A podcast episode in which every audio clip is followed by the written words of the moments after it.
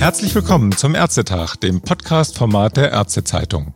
Mein Name ist Hauke Gerloff. Ich bin stellvertretender Chefredakteur der Ärztezeitung. Unser Thema heute ist die am Montag gestartete Hygienekampagne des Spitzenverbands Fachärzte Deutschlands, des SPIFA e.V. Das ist auch gleichzeitig ein echter Dauerbrenner, nämlich die mangelnde Berücksichtigung der Hygienekosten in der Honorierung von Vertragsärzten. Und dazu begrüße ich heute den Präsidenten des Berufsverbands der deutschen Urologen und SPIFA-Vorstand Dr. Axel Schröder am Telefon. Guten Morgen, Herr Dr. Schröder. Guten Morgen, Herr Graf. Herr Dr. Schröder, Sie sind Koordinator der Hygienekampagne, mit der Fachärzte die Krankenkassen unter Druck setzen wollen, die gestiegenen Kosten für Hygiene in den Praxen bei den Honoraren besser zu berücksichtigen. Am Montag war ja nun gleich einiges zu koordinieren. Von vier Facharztverbänden gab es Mitteilungen zu der Aktion mit Beispielen für Leistungen, mit denen die jeweiligen Facharztgruppen rote Zahlen schreiben, wenn sie sie erbringen. Der SPIFA sagt, alle Mitgliedsverbände unterstützen unterstützten die Aktionen. Sind sich die Ärzte in dieser Frage wirklich alle einig oder gibt es auch Bruchlinien zwischen den Ärzten, die ambulant arbeiten und den Kollegen und Kolleginnen im Krankenhaus? Also in der Sache sind wir Kollegen uns alle einig, äh, sei es in der Klinik und in der Praxis, denn Hygienemaßnahmen sind notwendig. Medizinproduktaufbereitung, eine qualifizierte Medizinproduktaufbereitung ist selbstredend. Das macht die Ärzteschaft, sei es im Krankenhaus beziehungsweise in den Praxen seit vielen Jahren. Äh, diese stationären Hygiene- und Aufbereitungskriterien gelten für uns im ambulanten Bereich seit über zehn Jahren und werden auch so umgesetzt im Sinne des Patientenschutzes, aber auch des Schutzes der Mitarbeiter in puncto Hygiene und Infektionsschutz. Das ist auch für uns nie das Thema gewesen.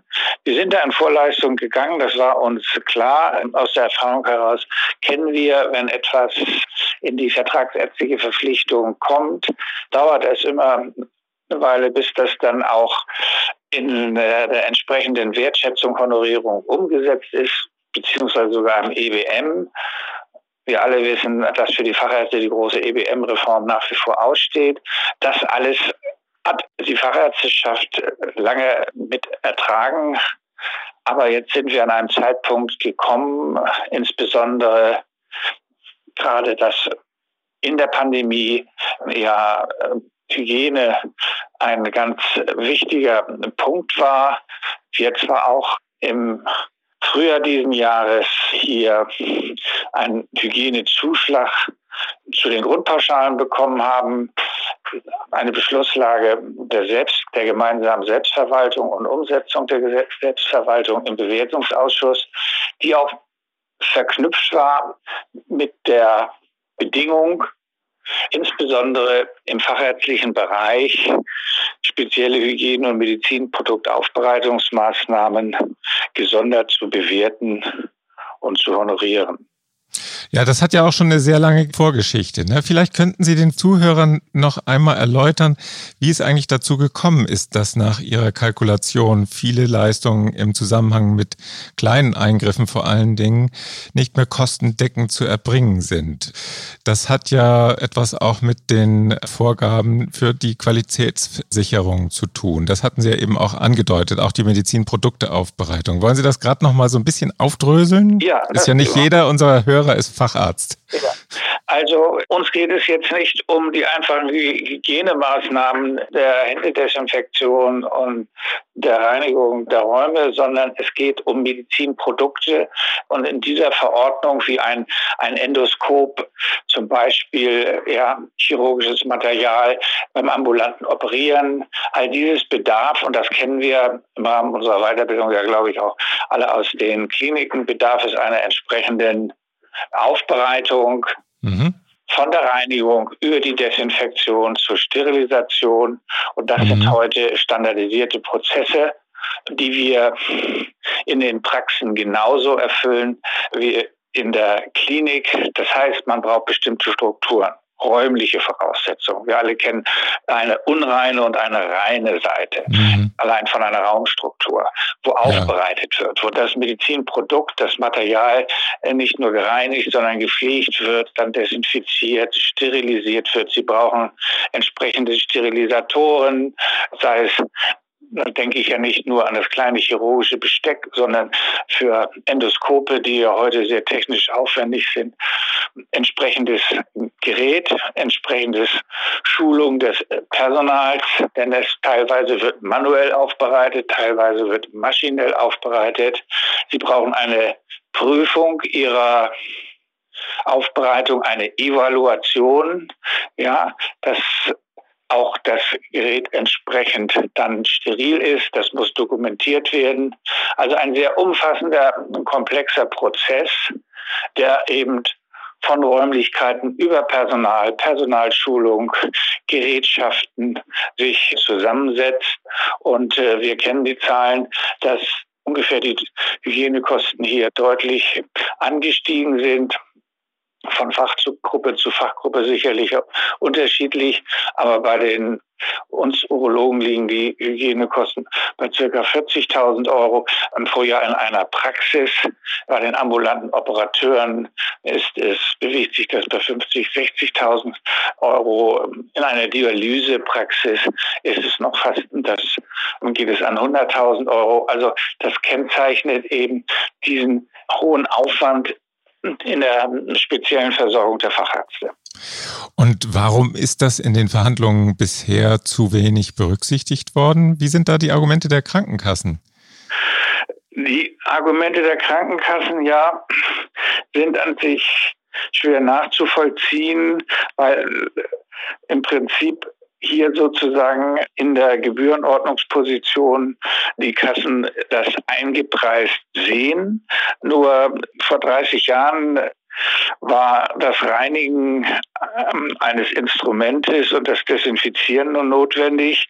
Ich sag mal, salopp, da wurde halt so ein Schaft eines Endoskops und die Optik eingelegt, abgespült und wieder benutzt. Ja, oder ja, ja. Das war ein ganz anderer Aufwand. Und diese neuen Kalkulationen sind nicht eingeflossen und sie sind eben ja auch sehr diffizil und sie sind sehr speziell, je nachdem, was für ein Medizinprodukt aufbereitet wird. Bei den Kliniken ist das in der Fallpauschale mit enthalten. Da gibt es extra diesen, diese Kostenstelle und diese Kostenstellen in der vertragsärztlichen Versorgung sind so noch gar nicht berücksichtigt. Dort hat es mittlerweile Befragungen gegeben, es hat Analysen gegeben, die Zahlen liegen ja jetzt auch vor. Ja, seit einem Jahr, ne, schon. Ja, und mhm. es steht und fällt einfach jetzt mit der Bereitschaft der Krankenkassen an den Tisch zu gehen und über diese Zahlen zu, sich auszutauschen und zu verhandeln, dass wir hier für die Fachgebiete eine entsprechende finanzielle Aufwandsentschädigung beziehungsweise einen Ausgleich für diese immensen Leistungen eben bekommen. Mhm. Ich versetze mich jetzt einfach mal in die Krankenkassen hinein. Die mögen ja jetzt einwenden, Sie hatten das ja eben auch schon erwähnt, dass erst vor kurzem eine Ergänzung beschlossen worden ist, die jetzt noch vom Bewertungsausschuss umgesetzt werden muss. Oder war sie schon umgesetzt? 98 Millionen Euro sollen ja Ihnen zufließen in Zukunft für die Hygienekosten. Ja. Was sagen Sie jetzt dagegen, dass Sie Ihre Kampagne dennoch jetzt starten wollen? Diese 90 Millionen, jetzt sind es 98 Millionen geworden. Das ist ein Weg in die richtige Richtung, decken die Kosten, die wir alle in Vertragsarztpraxen für Schutzmaterial, für, für diesen besonderen Aufwand hatten. Das ist das eine. Ja. Ist aber die eigentliche Problematik und die der Aufbereitung die wir ja auch schon vor der Pandemie hatten, seit Jahren. Ja, damit ist das Thema nicht gelöst.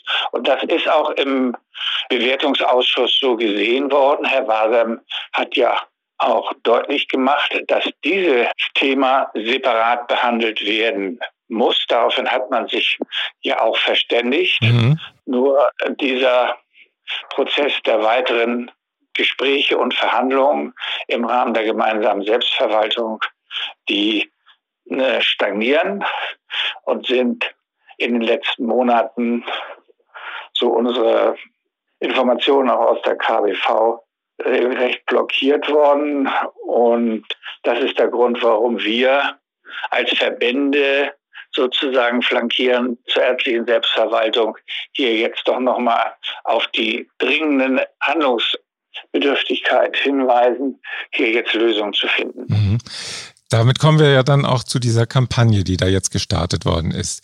Das, was Sie da in den kommenden Wochen anstreben, ist ja so ein bisschen etwas wie Rationierung bestimmter Leistungen, die aktuell nicht sofort zu lebensbedrohlichen Situationen führen würde, also wenn Sie diese Leistung nicht erbringen. Vielleicht mal auch wieder aus der anderen Richtung gefragt. Könnten Krankenkassen nicht sogar erfreut darüber sein, wenn solche Leistungen weniger erbracht werden? Also der Begriff unwirtschaftlich, den Sie ja für die Leistungen, die Sie rationieren wollen, verwenden, weil er für die Praxen unwirtschaftlich ist aus Ihrer Sicht, der ist ja durchaus doppelt besetzt. Die Krankenkassen kennen ja den Begriff auch. Unwirtschaftliche Leistungen sind Leistungen, die eigentlich nicht erbracht werden sollten. Könnten Krankenkassen deswegen vielleicht sogar ein bisschen erfreut sein, wenn manche Leistungen nicht mehr oder weniger erbracht werden als vorher? Das ist ja ein grundsätzliches Problem, Leistungen in einem Budget zu packen, beziehungsweise extra budgetär zu bewerten. Gerade Leistungen, die für die medizinische Versorgung notwendig sind, die zur Verbesserung der medizinischen Versorgung dienen, sind im extrabudgetären Bereich.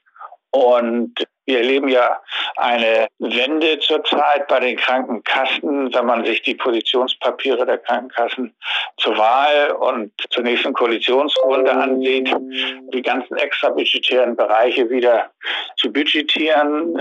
Das deckt sich sozusagen mit der Haltung der Krankenkassen, wie wir sie auch jetzt zu der Hygiene- und Medizinproduktaufbereitung eben sehen hier einfach zu erwarten, dass die Praxen, die Vertragsärzte weiterhin sozusagen in Vorleistung gehen.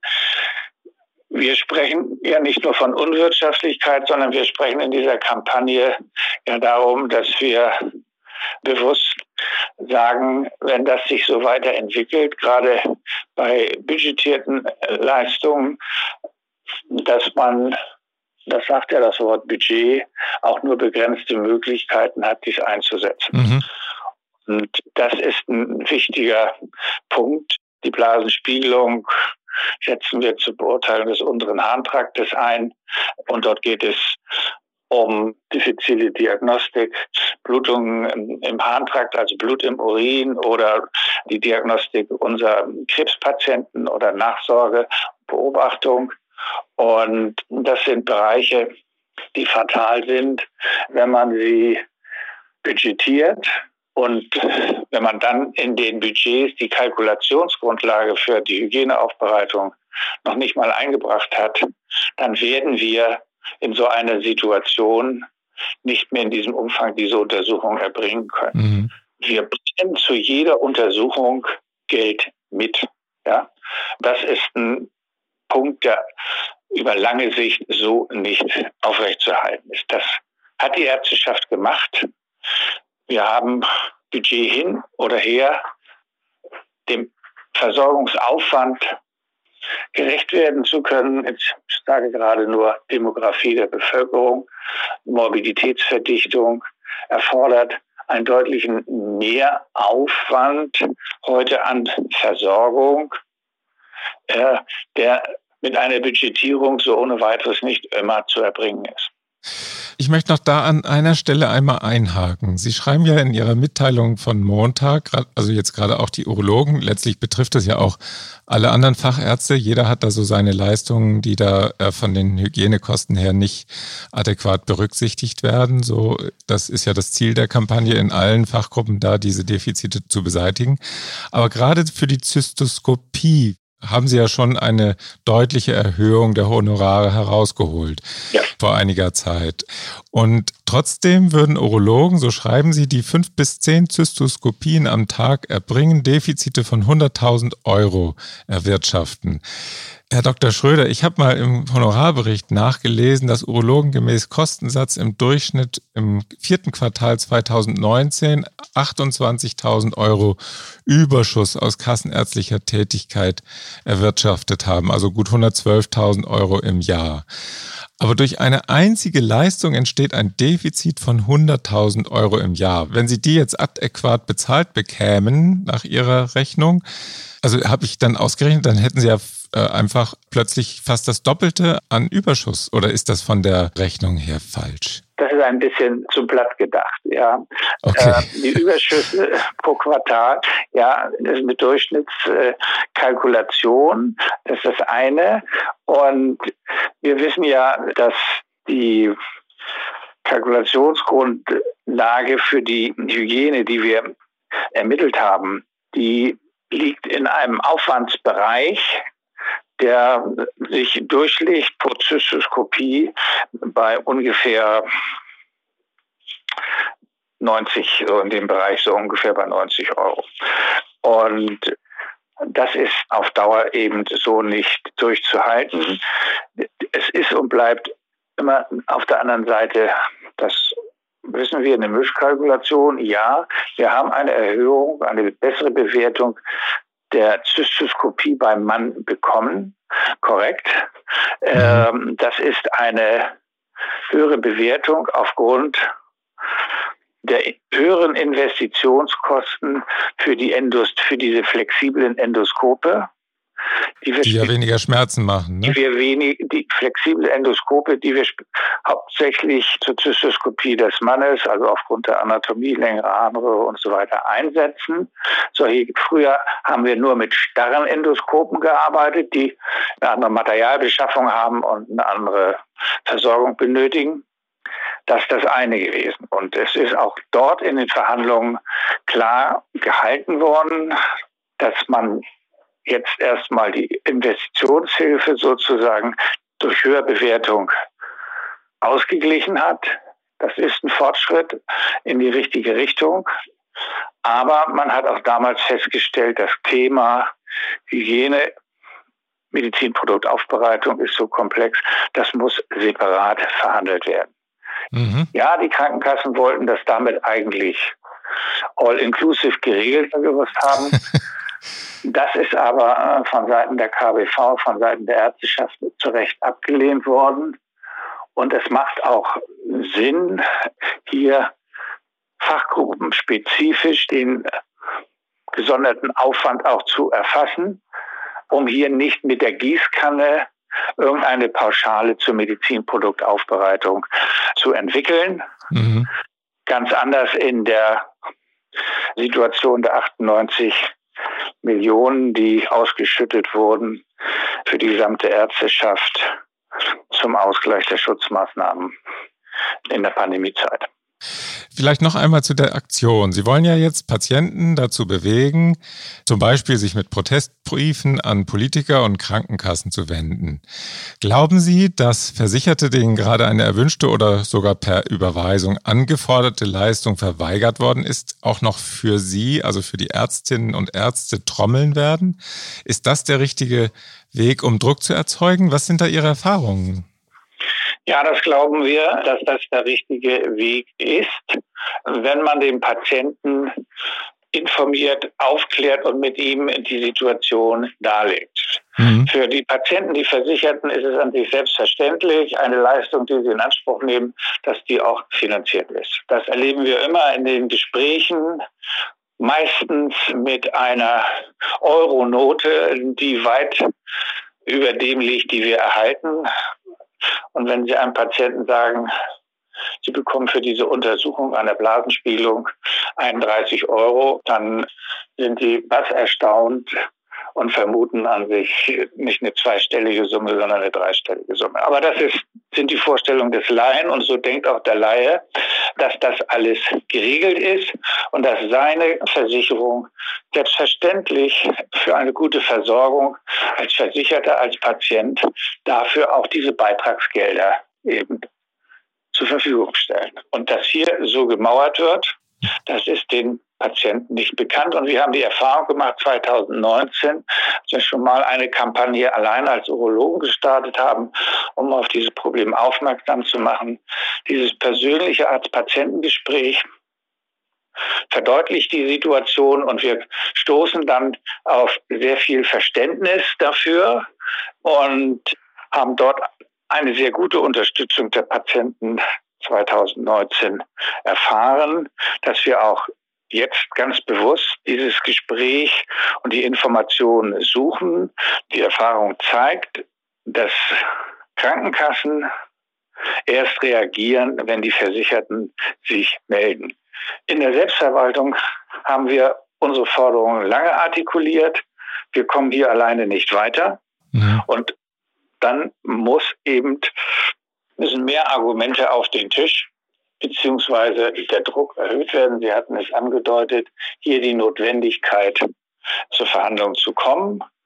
Und momentan wird alles abgeblockt und der, der Begründung, die Pandemie hat ein Milliardenloch auch in den Gesundheitsfonds beziehungsweise äh, droht den Krankenkassen an Verlusten und Ausgaben, dass hier zur Zeit eben kein Spielraum mehr ist, sei es jetzt in den laufenden Verhandlungen zum Orientierungspunktwert, zur Morbidität. Es wird ja jetzt schon angekündigt, dass die Ärzteschaft sich hier von einer Nullrunde zur anderen Nullrunde äh, einstellen muss.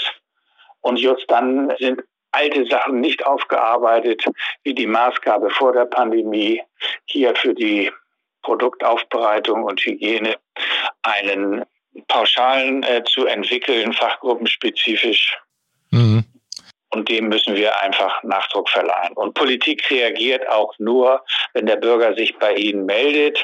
Aber das ist in erster Linie ein Thema der Selbstverwaltung. Deshalb ist die Hauptzielrichtung Krankenkassen und Unterstützung der KV und der KBV durch solche flankierenden Maßnahmen. Natürlich hat Politik auch eine Verantwortung, ja, und muss dafür sorgen, dass Hygiene und Infektionsschutz in der Gesundheitsversorgung umgesetzt wird. Ohne Frage. Aber die Hauptzielrichtung geht erstmal in Richtung Selbstverwaltung. Ja, damit kommen wir schon so langsam zum Ende unseres Gesprächs. Herr Dr. Schröder, welche Chancen sehen Sie denn für Ihre Aktion im Umfeld der Bundestagswahl? Als Urologen haben Sie ja durchaus gute Erfahrungen gemacht, das hatten Sie eben beschrieben. Aber es wird ja dann eben auf der anderen Seite, heißt es überall, auch das haben Sie eben gesagt, der Topf ist leer. Gibt es da einen Ausweg oder ist es vielleicht gerade die richtige Zeit, um den Druck dann eben jetzt zu erhöhen, um dann vor der Wahl dann noch ein bisschen was in Bewegung zu bringen? Naja, äh, Gesundheitspolitik, Gesundheitsversorgung ist ein sehr, sehr wichtiges Thema und alle Bürger haben gesehen in der Pandemie, wie wichtig Hygiene ist. Das erlebt jeder Bürger in Deutschland durch die Schutzmaßnahmen, Abstand halten, Schutzmaske aufsetzen und, und, und. Also das ist ja mittlerweile an sich selbstverständlich und was man überhaupt nicht verstehen kann, und das muss man sehr deutlich machen, dass die Krankenkassen hier sparen wollen an einem Bereich, der so nicht zu verantworten ist. Hygiene zu vernachlässigen, Infektionsschutz zu vernachlässigen, grenzt an Körperverletzung und äh, der Versicherte, der Patient muss darauf vertrauen können, dass Hygienemaßnahmen und Medizinproduktaufbereitungsmaßnahmen gewissenhaft und standardgemäß geleistet werden. Und an dieser Stelle kann eben nicht gespart werden. Mhm.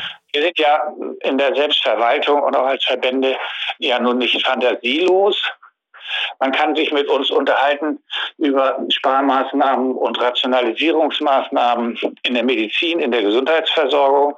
Ja, dann können wir uns gerne darüber unterhalten, was muss in Zukunft noch stationär und was kann in Zukunft besser ambulant gemacht werden. Aber gerade in einem Bereich ambulant vor stationär, sektorübergreifende Versorgung, in einem ambulanten Bereich, zum Beispiel beim ambulanten Operieren, jetzt Hygienemaßnahmen nicht entsprechend mitzufinanzieren, mhm. ist geradezu grotesk. wenn das Resultat nachher ist, dass in der ambulanten Versorgung, ambulantes Operieren, invasive Eingriffe, spezielle fachärztliche Versorgung nicht mehr möglich ist und wieder zurückschwappt in einen stationären Bereich, der in der Tat wesentlich kostenintensiver ist als im ambulanten Bereich. Davon abgesehen, dass die Qualität des Infektionsschutzes in den Vertragsarztpraxen hoch ist. Nosokomiale Infektionen haben wir im ambulanten OP, operativen Bereich in einem ganz geringen Ausmaß, ganz anders im stationären Bereich. Der Bürger will ja heute schon gar nicht mehr unbedingt in die Klinik gehen, weil er Angst hat, er infiziert sich. Und auf der anderen Seite bieten wir hier einen Rahmen, qualifiziert wohnortnah unsere Patienten auch im ambulanten Operieren zu versorgen. Mhm. Da gilt es doch differenziert darüber nachzudenken, wofür ich das Geld ausgebe. Und da kann man sich gerne auch mit uns unterhalten, wo wir andere Maßnahmen sehen, um auch einen Ausgleich zu schaffen. Ja, ist schon Wahnsinn. Sie haben es ja eben beschrieben, wie Sie mit den Patienten reden und was die erwarten, was so eine Blasenspiegelung kostet und was es dann tatsächlich ist. Wenn man sich überlegt, wie durchrationalisiert diese ganze Gesundheitsversorgung ist, gerade im Bereich des ambulanten Operierens. Also mich fasziniert das immer. Also es ist ja eine sehr, fast schon industrielle Art des Wirtschaftens da, oder? Ja, dem können wir uns auch nicht entziehen und den wollen wir uns auch nicht entziehen. Nee. Wir schaffen ja auch heute Strukturen um dem innovativen, dem qualifizierten Anspruch zu erfüllen. Jetzt nehmen Sie mal maschinelle Aufbereitung von Geräten. Das sind hohe Investitionskosten. Mhm. Die lohnt sich ja nur auch in einem ganz bestimmten Verbund, in einem bestimmten Ausmaß, wenn eine entsprechende Menge auch zu versorgen und geleistet wird. Ja, also wir haben ja eine Veränderung im ambulanten Sektor auch hier die Kräfte zu bündeln und die Ressourcen besser und gemeinsam zu nutzen. Da sind wir alle auf dem richtigen Weg. Ja. Und, äh, dazu gehört dann eben auch vielleicht sind wir viel zu lange äh, still gewesen, beziehungsweise hat man nicht gleich von Anfang an vor zehn Jahren schon den Finger intensiv in die Wunde gelegt bei den Verhandlungen der gemeinsamen Selbstverwaltung KBV und Krankenkassen, um diesen Fortschritt eben mit abzubilden. Das ist das, was wir in der Vertragsärzteschaft sehen. In den Kliniken gibt es andere Vergütungsgrundlagen, anderes äh, Vergütungsreglement und Verhandlungen. Hier im ambulanten Bereich sind wir in der Lage, die Innovationen mit umzusetzen. Wir sind auch bereit, das mit umzusetzen. Aber wir stellen immer fest, bis dann die Honorierung, das Geld dieser Leistung folgt, dauert es oft Jahre. Und so langsam ist hier uns jetzt wächst uns das über den Kopf und die Hutschnur geplatzt. Jetzt müssen wir sagen, so kann es nicht weitergehen. Gerade in einer Entwicklung, wo in Zukunft immer mehr ambulant machbar ist und so müssen auch die Weichen gestellt werden, dass dieser ambulante Bereich dann auch äh, finanziell entsprechend versorgt ist, um dies umzusetzen. Herr Dr. Schröder, haben Sie vielen Dank für das Gespräch. Der August bleibt spannend für Ärzte, besonders wegen der Honorarfrage die möglicherweise ja schon bald entschieden sein wird, obwohl es könnte ja sein mit den Maßgaben der Kassen, dass das eher eine schwierige Verhandlungsrunde wird. Ich wünsche Ihnen vor allen Dingen viel Erfolg bei Ihrer Aktion. Alles Gute für Sie. Ja, vielen Dank. Auf Wiedersehen. Tschüss.